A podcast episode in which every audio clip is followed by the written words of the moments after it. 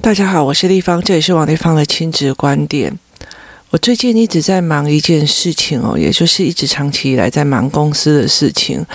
那我们公司想要出版一套呃所谓的思考的语言的教案哦，教材啊，但是因为它其实在台湾找不到任何的一个人在出版这类的东西哦，那是因为我在整个工作室里面这么久了。那我一直在思考，我接下来应该要做什么？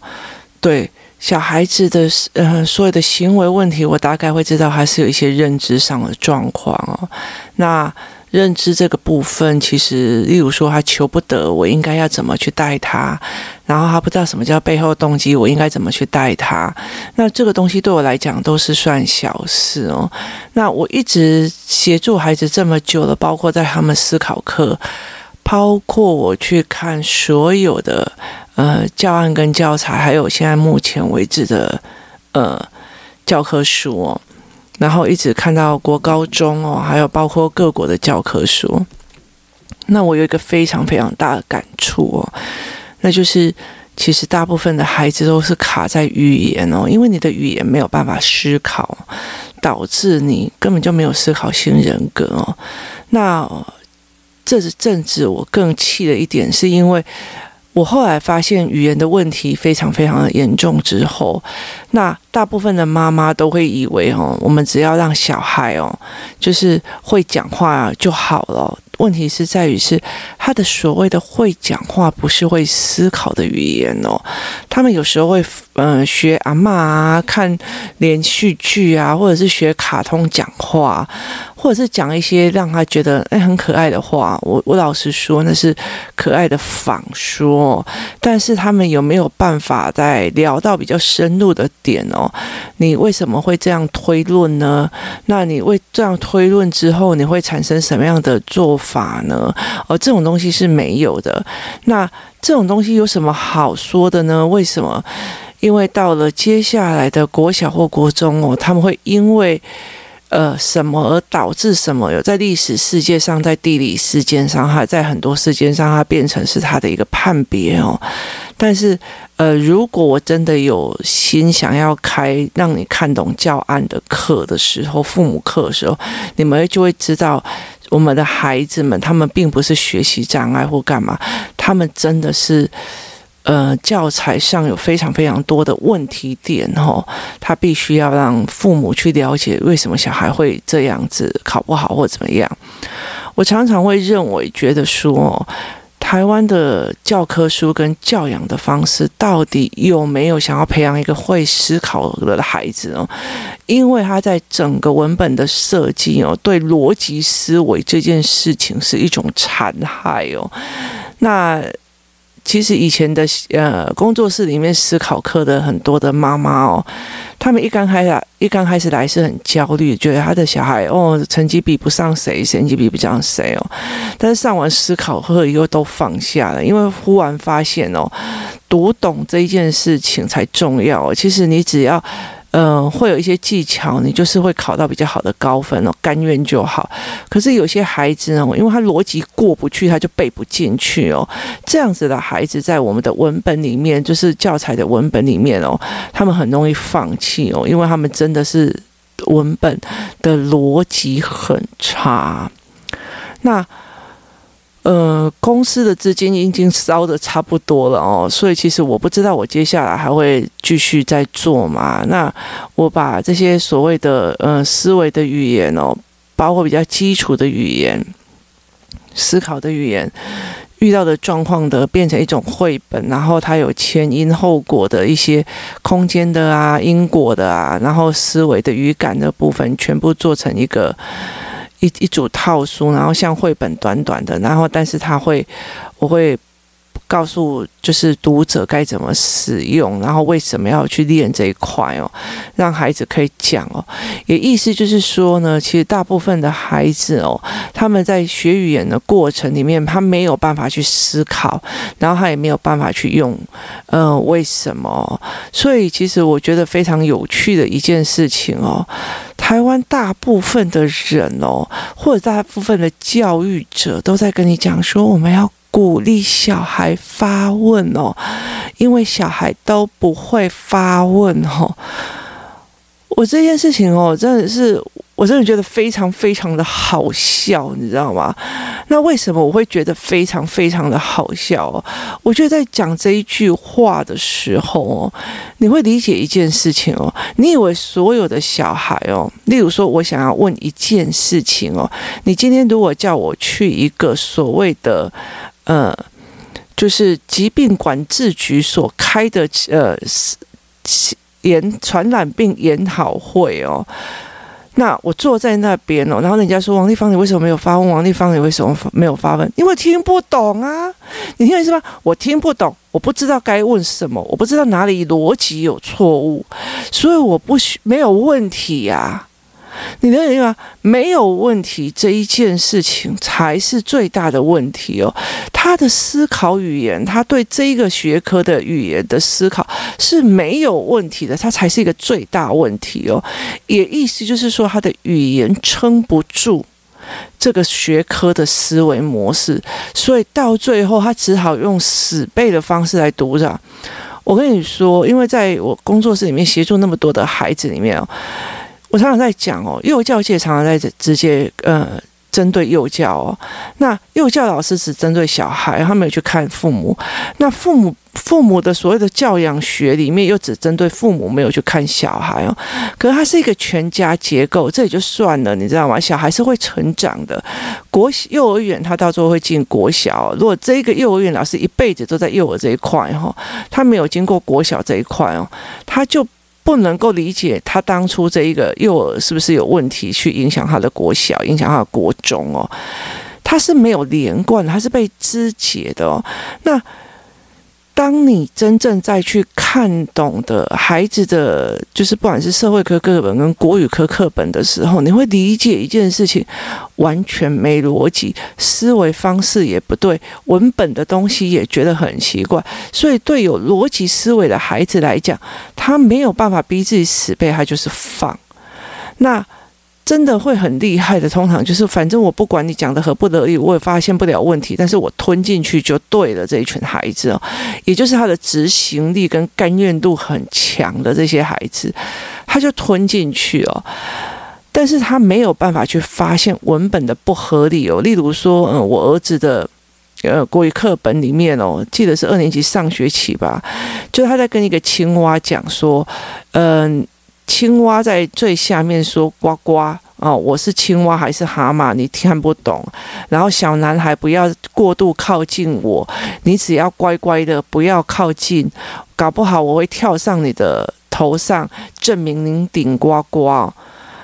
Hello，这是什么文本啊？我不懂。他非常有趣，没有错。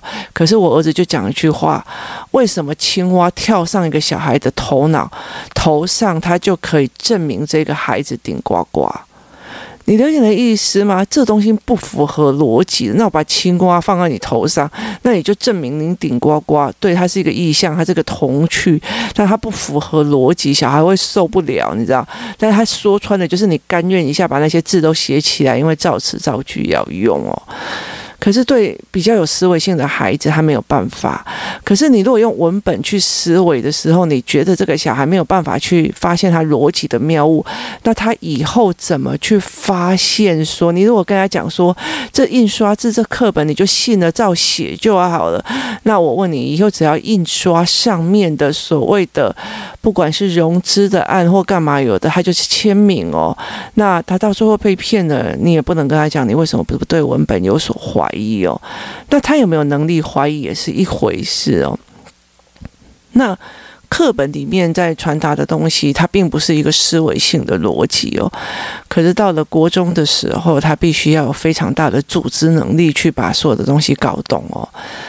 那对我来讲，我觉得我我一直在考虑一件事情，要不要去把这些所谓的，就是开了所谓的父母班，去把所谓的文本思维告诉父母，因为其实我觉得。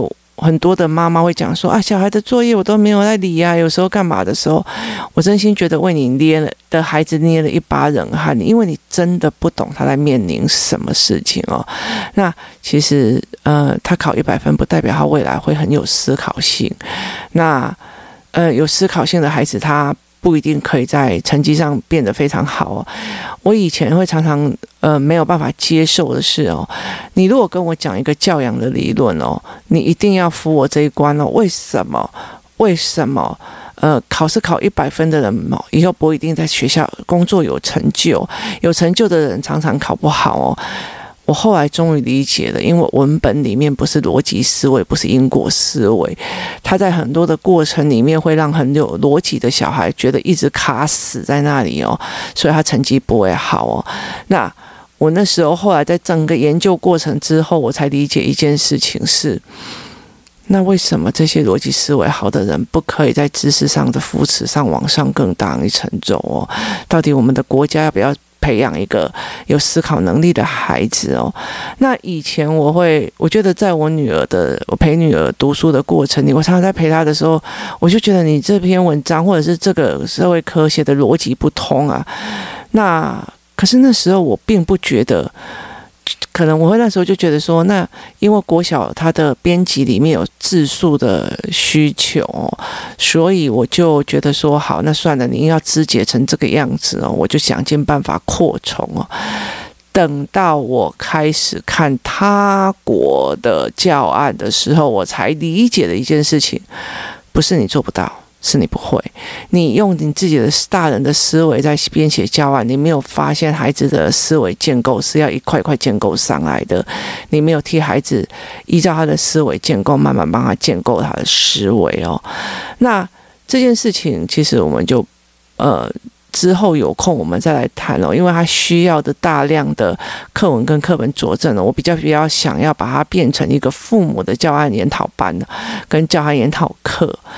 但是我其实一直在理解一件事情，就是说呢，小孩的语言哦，是我接下来，呃，我会所谓的大量的开班哦，就是培养教案跟师资的一个。地方哦，为什么我后来会觉得，以前我会希望父母有思考的逻辑去陪小孩建立思维，后来我发现很多的妈妈自己真的也不会教哦，所以后来我就觉得说，那我干脆来培养师资跟培养一群我的教案跟教材来培养小孩的思维的语言跟语言的建构哦，这语言不是构音哦，它是一种嗯。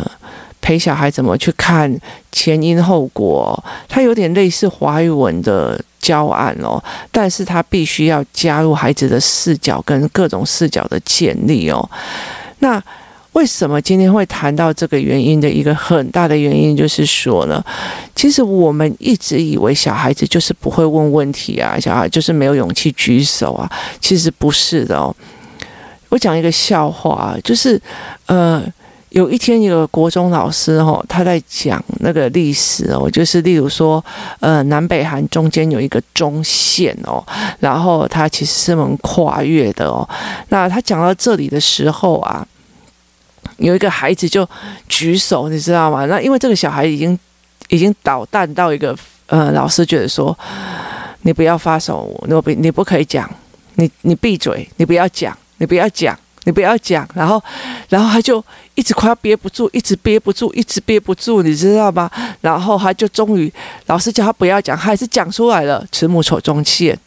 然后老师就说：“哦，我就知道你会讲那些 logo s o g o 的，你知道吗？就是。”很多的孩子，他的思维如果拉得很快的时候，他有时候嘴巴是藏不住的，他会一直问，他会憋不住的想要搞笑，他都会憋不住的想要讲。那所以常常，呃，有一些小孩，像我，我只跟我女儿，妈，我跟你讲哦，你知不知道？我说我不知道。那你知不知道我要跟你讲哦？我可不可以跟你讲？以前他会说，妈，我可不可以跟你讲？我说不行，憋住，撑着，不要。然后他就。哇！我撑不住了，我一定要讲，或者是例如说，我在跟别人讲话，妈，请问一下，你为什么呢？我说等一下，我在跟人家讲话，你憋着，然后他就会憋得很痛苦，所以他就想要问哦，为什么？因为他发现逻辑的不对，他发现他思维断线，他想要问清楚的时候，是你挡都挡不住的哦。就是你一直搞不懂这件事情，你就会一直去跟人家问哦。前提是在于你发现问题，你搞不懂。你了解的意思吗？你发现问题，你搞不懂，所以你想要去求救。工作室有一个一一个妈妈，她以前她跟我讲说，她就觉得她的亲子关系不对，但是她不知道是哪里不对，她很痛苦，所以她来找我。那你要发现不对，你才可以去求救嘛。那你没有发现不对的时候，你就不可能去求救嘛。那你要有本事、跟语言能力、跟思维能力去发现问题点，你才可以去提问嘛。所以，呃，鼓励小孩发问这件事情的前提是，他们都发现了问题点，他们也有逻辑式的思维，他们也发现了这个逻辑的妙问，只是他们没有梁静茹给的勇气而已。我真心觉得这个假设是非常有趣的哦。其实。大部分的孩子，他们的语言撑不住去思维，他们的语言撑不住去发现其中的逻辑谬误，他们的语言没有办法去撑住这些东西，所以他问不出来嘛，他也不知道。该问什么嘛？像前阵子我在做一个，呃，用一个合约在看一个合约。那我在看一个合约的时候，我们总经理就问我说：“那你有什么问题？”我跟你讲，我真的是超想睡的，因为星期五都是我最忙的时候。我从早上八点就会要七点多就要起来开始工作，然后一直到下午。是思考课，思考课完了以后，我要带小孩去音乐课。我通常回到家是凌晨两点，然后睡觉是凌晨三点，所以我星期六就会呈现一种整个人在恍神的状况。可是我星期六必须要看两大袋的合约，然后听很多的 podcast 要上架这样子哦。那我就会觉得呈现一种恍神的时候，你问我有什么意见，有什么思维，我就会呈现一种我不知道。那后来到最后，我就是睡了一个觉以后啊，然后要逼着自己呀、啊，然后把这些每一个文章文字给它吞进去，然后去发现说，哇，合约里面少了什么。你要发现文章的思维的不知道，你要其中发问的时候，你比如说哈，这三合约哦，它只有六张纸哦。那其实我一直觉得我的精神状况没有办法很好去把它读进去的时候，我就跟我国二的女儿讲说：“哎，帮我看一下里面有什么问题哦。”她整个看完以后就说：“妈，我看不懂哦。”你了解那意思吗？她看不懂，她怎么会有问题呢？了解吗？也意思就是说，因为他的脑袋里面没有法律的语言，两造双方是什么？乙方要干嘛？甲方要干嘛？他的逻辑跟思维跟语言的东西没有办法有法律的语言的时候，他没有办法去提出了问题点。好，你的小孩什么都不问，什么都不讲，是他什么都不讲。还是他没有语言能力讲，他什么都不说，是哦，他在学校发生什么事情都不说。你是预期他有能力说而选择不说，那你怎么有没有考虑清楚一下，他到底有没有能力去观察到学校发生的事情？他有没有语言去？讲学校的发生的问题，也意思就是说，在这整件事情里面，他的能力撑不撑得出来？他观察学校的东西，而且有语言可以去形容，然后把事情的前因后果讲清楚，并且提出其中的逻辑谬误跟他思维卡住的地方，然后回来有办法发问。这样懂吗？也就是语言的问题是在这里哦，所以后来我才会理解一件事情是，如果我要把所有的教案哦，其实以前在。像最近他们暑假，他们在问我说，暑假要不要开那个学习动机营哦，我就觉得很挫，你知道吗？我的学习动机营一个人是收两万多，然后那时候我曾经开了三班，我差点把自己累死。因为如果你照着一般的学习动机营照的那个 schedule 表这样子用下来，这件事情是小事哦，你就可以跟隔壁的那个什么公主营、CEO 营一样哦，就是照着那样做出来。可是问题是在整个学习营里面，每一个小孩有。一百种状况哦，我就会加教案进去，加教案进去，调这个人的思维，调那个人的思维。我每次上完课哦，每天回到家就是一种瘫软的。状况哦，为什么？因为他们卡太多关啊，那你不能只因为学习动机，你照着这个呃逻辑来嘛？你看到这个小孩讲了某些事情，你就知道他的卡关卡在哪里；讲了某个事情，就知道他的卡关卡在。你必须要一个一个关卡去协助他们破。那。如果他们这边前面都卡在前面，你叫他学习动机多好，那也不对。可是他学习动机好了之后，你有没有看到他的学习障碍跟学习知识上的问题点哦？这个事情会更大条哦。所以对我来讲哦，孩子有没有办法发问这件事情？孩子有没有办法思考这件事情？孩子有没有办法？观察、描述、诉说这件事情，很大的一个部分是我们在教导孩子语言的时候，全部都错的位置哦。我们全部都错的位置，大家以为我的教案是很厉害的，或是什么样的呀？其实是在教案里面，他形容一个教案以后，必须行给他一个语言的形塑跟定义哦，这才会让孩子在这整件事情里面有观察、分析的能力跟语言哦。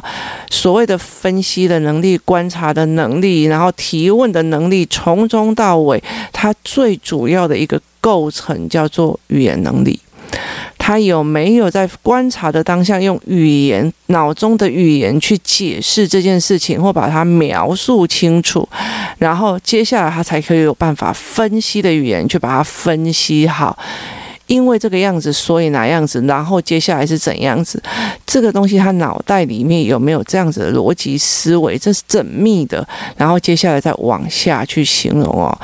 所以其实我一直在 focus 在接下来这个呃很大的一个教材的设计跟教案哦。那也是把所有的公司资金烧得差不多了哦。那我但是我我一直在想一件事情是，就是。我所有的教案，不管是繁体凹槽的笔顺啊，或者是说，嗯、我在用的那个什么。嗯，努力存折或干嘛，其实都是台湾没有的。那台湾没有的这个部分，你就必须要一直去教育所谓的呃父母，就是你必须要教育你的消费者，知道说，哎，这小孩会卡在这里，会小孩卡在那里。其实在这整个过程里面，你有销售的压力，其实压力非常非常大。所以其实我会重新调整我自己的状况，然后也会调整我自己在忙的呃。状况，但是我会很理解的一件事情哦，如果在这样公司的产品生产的状况没有办法说很有很大的资资源在撑着的话，那我接下来就会慢慢的放弃公司出产所谓的学习障碍产品这一部分，然后大量的先把所有的小孩的语言教案跟语言教材这个部分做出来，然后并且训练师资哦，就是让。呃，各个地方都有办法去学怎么教小孩做语言哦。他们的语言教案不是说哦，爸爸我要要要，我不要这个东西哦。他必须协助孩子怎么说出来，甚至他不讲讲的时候该怎么去做教案。他。呃，不愿意讲的时候该怎么去做教案哦？这个东西才是有办法让孩子一次变成一个思考性的语言，变成一个学习的语言。那他未来在面对事情的时候，他就比较缜密哦。所以其实孩子有时候就是啊，就是文静啊，就是不好意思讲。这前提是你的孩子。思维模式、语言都很强，只是他选择不讲。那他从来没有讲过，你怎么去借知道说他前面的语言、前面的思维都是非常非常的厉害的呢？他有没有办法去推论一件事情？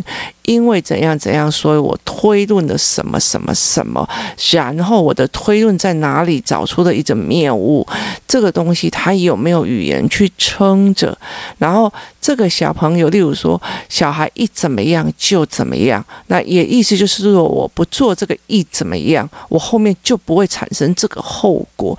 在语言里面，他有没有办法去做这样的认知与思维，还有使用这件事情是非常非常的重要的。所以我常常一直在觉得很有趣哦。台湾的教育界一直在讲说啊，哈啊，我们要鼓励小孩多发问、多发问、多发问哦。可是你们没有发现孩子的语言问题，根本就没有办法观察、发现、分析出问题来哦。那他要发问什么啊？但如果你的小孩语言非常非常非常的强哦，我老实告诉你，你就会落入我的下场哦。我常常跟人家讲哦，我利用两年的时间辅导我儿子哦，我有我儿子呃出生之后，我有两三年的时间哦。狂练他语言哦，那个时候我几乎就是除了送小孩去上学，子老大去上学或者怎么样之外，我就是每天跟他一直练语言，一直练，一直练，一直练，我练到吼，我就跟很多人在讲说，我练到现在哦。我心里在想说，接下来我要怎么让他闭嘴呢？你了解的意思吗？他的脑中里面有无限的思考，无限的东西，那你就会一直，他就一直想要提问啊。妈妈问你哦，所以每天在晚上在睡觉，妈妈，我可以问你一件事情吗？妈妈，我可以请教一件事情吗？他会问我，人死了要去哪里？那为什么有些宗教会觉得怎样怎样怎样？为什么有些宗教会觉得怎么样？那为什么某某妈妈今天会说出这一句话？她的背后动机是什么？他为什么会这样做？那这样子做，他的小孩会有什么样的后果？那接下来要承担什么？你知道，我儿子的思维，他在小学二年级哦，缜密到有时候我真心觉得我自己的话要撑不住哦。那但是这是他思维模式的建立哦。未来不管他遇到什么事情的时候，他会比更多的孩子想得更广、更远、更深哦。这才是我要的哦。他比成绩这个部分还要重要很多，因为我不管他成绩到最后到怎样，你不会思考就是不会思考，那你就会变成一个感官性哦，不爽就是不做或怎么样，那这才是最重要一点哦。如果是。呃，学校的东西照单全收哦，你不要有任何的思维，那是最好的。大家就还是一百分乖乖生、优等生。可是真正有思考的孩子哦，他脑中里面有藏不住的满溢出来的疑问哦。那不只是我儿子而已哦。现在我在思考班里面那几个小孩哦，哇塞，每个礼拜三来我工作室，然后就。一字排开在那个桌子里面，然后占了位置以后就开始写作业哦。然后一个人问一句话：“立方姨，我可以问一下吗？呃，为什么哦，有些小孩会怎样怎样？老师会这样规定了。然后旁边就你一言我一语的，他们就在分析跟观察哦。